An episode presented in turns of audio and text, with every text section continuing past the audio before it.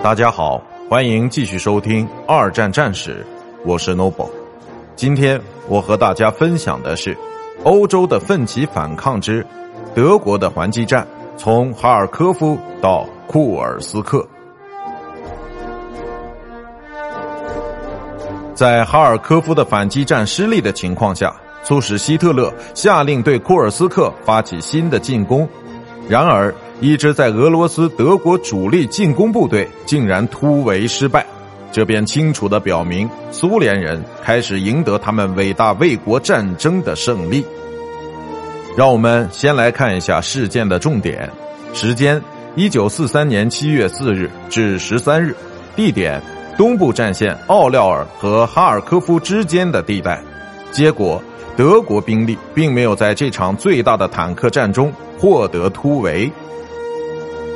一九四三年一月到二月，苏联的军事进攻已经推进到德国占领土地的深处，占领了哈尔科夫地区，并威胁着第聂伯罗彼得罗夫斯克，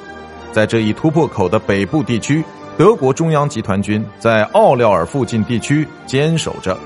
而在南部地区，曼施坦因的南路集团军也拥有着较好的防守阵地。曼施坦因现在已经拥有几支坦克装甲师，其中包括装备精良的强大的纳粹武装党卫军。